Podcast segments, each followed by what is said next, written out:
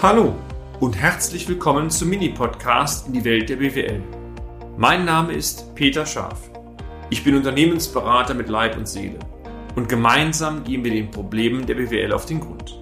Kurz, kompakt, unverständlich.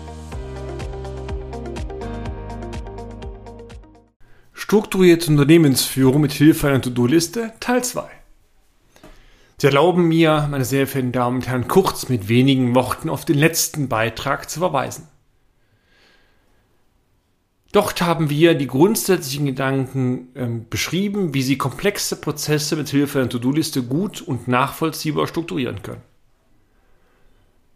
Wir führten aus, dass es sich bei dieser Liste um eine Art Wiedervorlage handelt, und zwar permanente Wiedervorlage, die unter anderem beispielsweise sämtliche Themen für die Unternehmenszukunft beinhalten sollte, die verbindliche Kalenderwochen zu Beginn einer Maßnahme und natürlich auch zum Ende einer Maßnahme, vor allen Dingen konkrete Verantwortlichkeiten definieren sollte.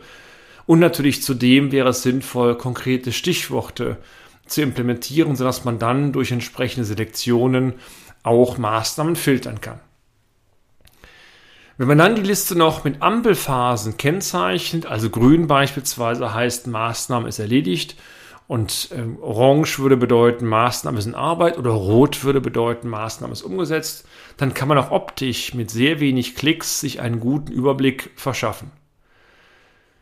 Im heutigen Beitrag möchte ich Ihnen einmal mit konkreten Beispielen, wenn Sie den Blog übrigens nochmal nachlesen, in Printform, auch mit Bildschirmausschnitten, zeigen, wie so eine Liste aussehen sollte und wie man die beispielsweise in Excel oder anderen Tabellenkalkulationsprogrammen umsetzen kann.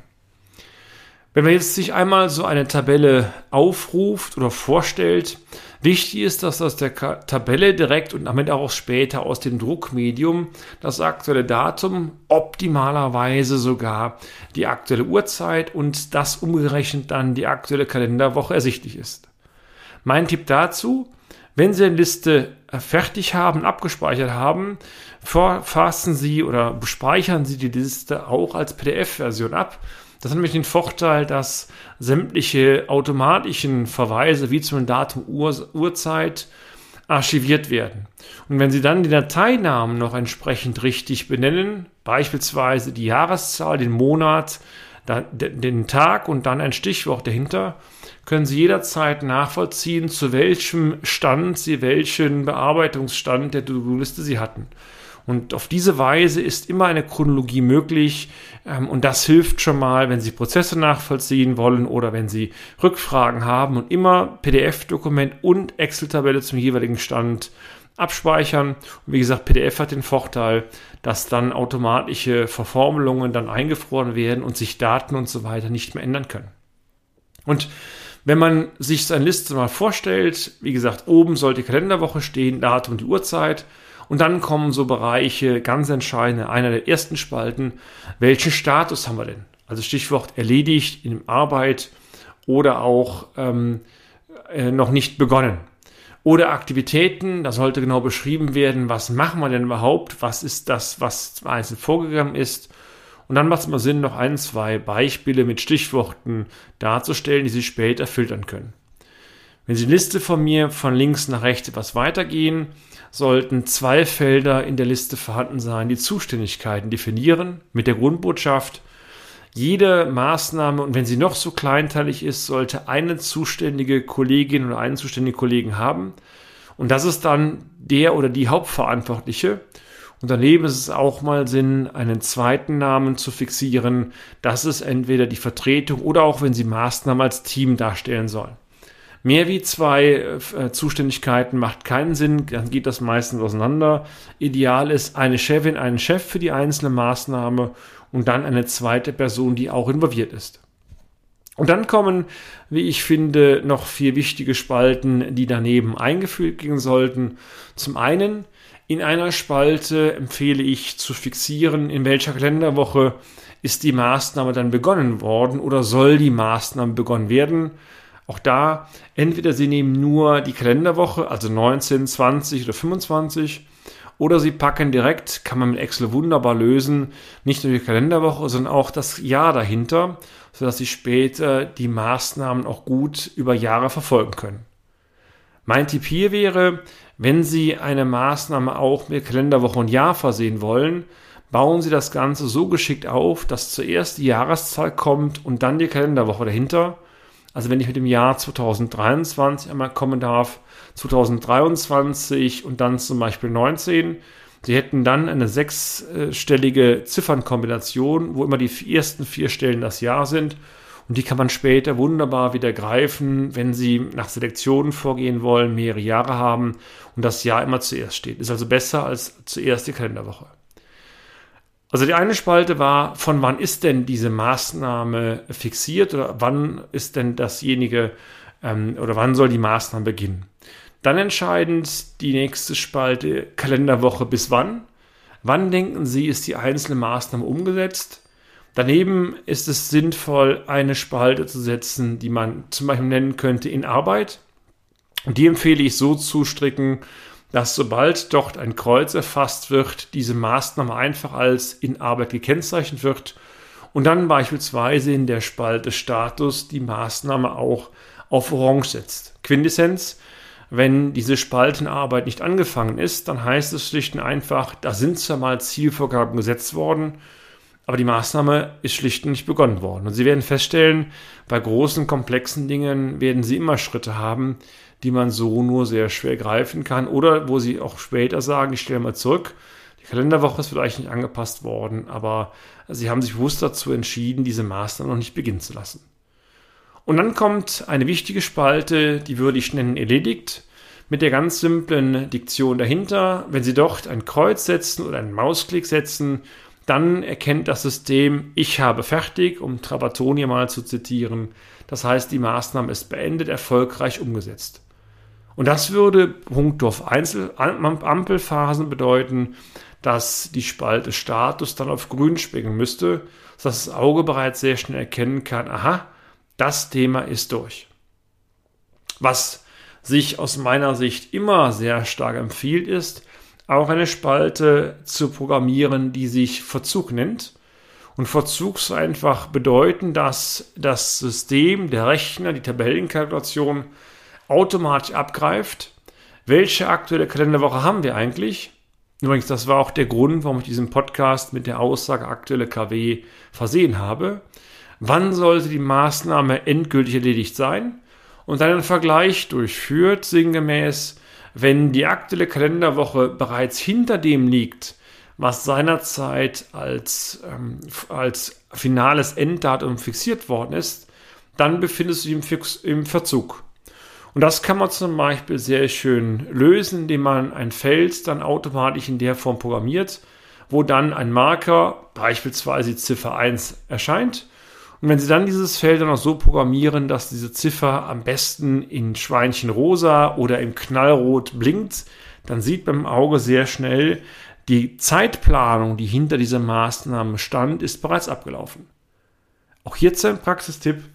Wenn Sie direkt eine Ziffer nehmen, 1 für Versatz, dann heißt das, Sie können die Ziffern ohne weitere Formen problemlos addieren.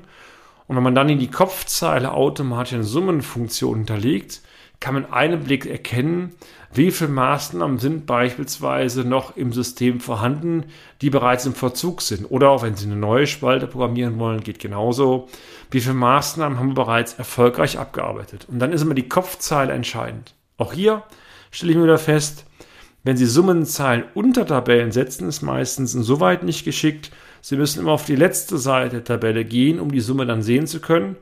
Wenn Sie die Summenzahlen oben in die Kopfzeile der Tabelle einbauen, hat es den Vorteil, Sie brauchen die Tabelle nur aufzurufen und können dann oben in der ersten Reihe bereits die wesentlichen Aspekte, vor allem die Summen erkennen. Das macht die Sache sehr, sehr äh, deutlich und sehr einfach.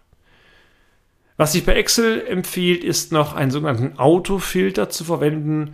Autofilter ist eine Funktion, die Sie im Bereich der Daten finden können, Datenbearbeitung. Und dort werden in den Spalten Stichworte ähm, praktisch automatisch Filter angeboten, die Sie ziehen können. Also beispielsweise, wenn ich einmal die Maßnahme nehme, Preiserhöhung oder die Maßnahme Nachkalkulation, das sind so klassisch kaufliche Themen, dann könnte man den Filter auf Nachkalkulation setzen und dann werden nur noch alle Zeilen angezeigt, die halt eben dann mit diesem Stichwort behaftet sind. Und so können Sie auch bei sehr langen Tabellen sehr einfach mit guten Stichworten, die Sie vorher fixieren, Maßnahmen problemlos greifen und können die Liste praktisch endlos weiterlaufen lassen. Wenn Sie drei, vier, fünf Maßnahmen haben, dann brauchen Sie fast die ganze Liste nicht. Aber je länger so eine Liste wird, je mehr Maßnahmen Sie haben, sinnvoller ist es. Erlauben Sie mir abschließend noch einen weiteren Tipp.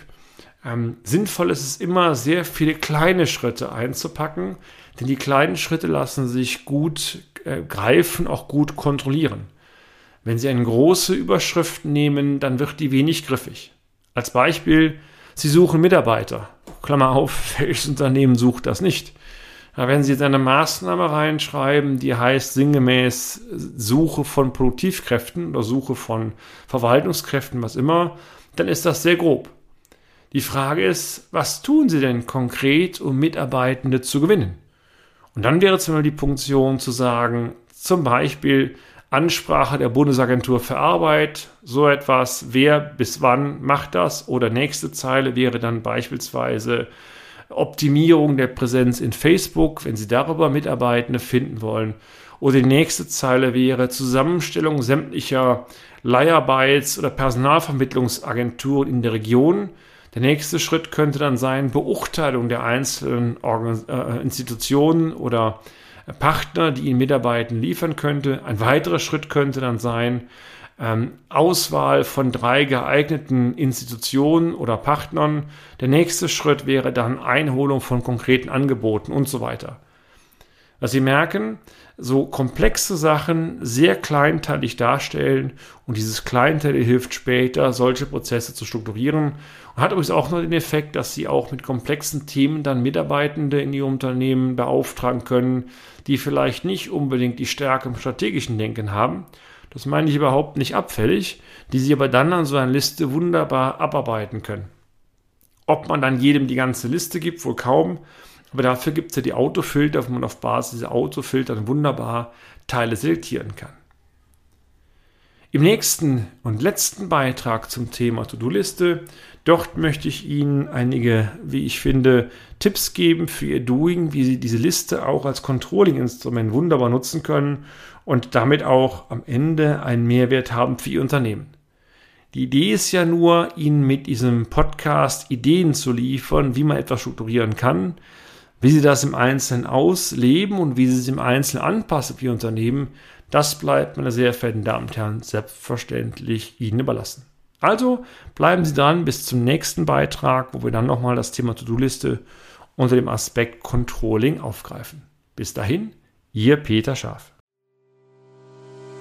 Und damit sind wir auch schon am Ende des heutigen Podcasts. Haben wir Ihr Interesse geweckt? Fein.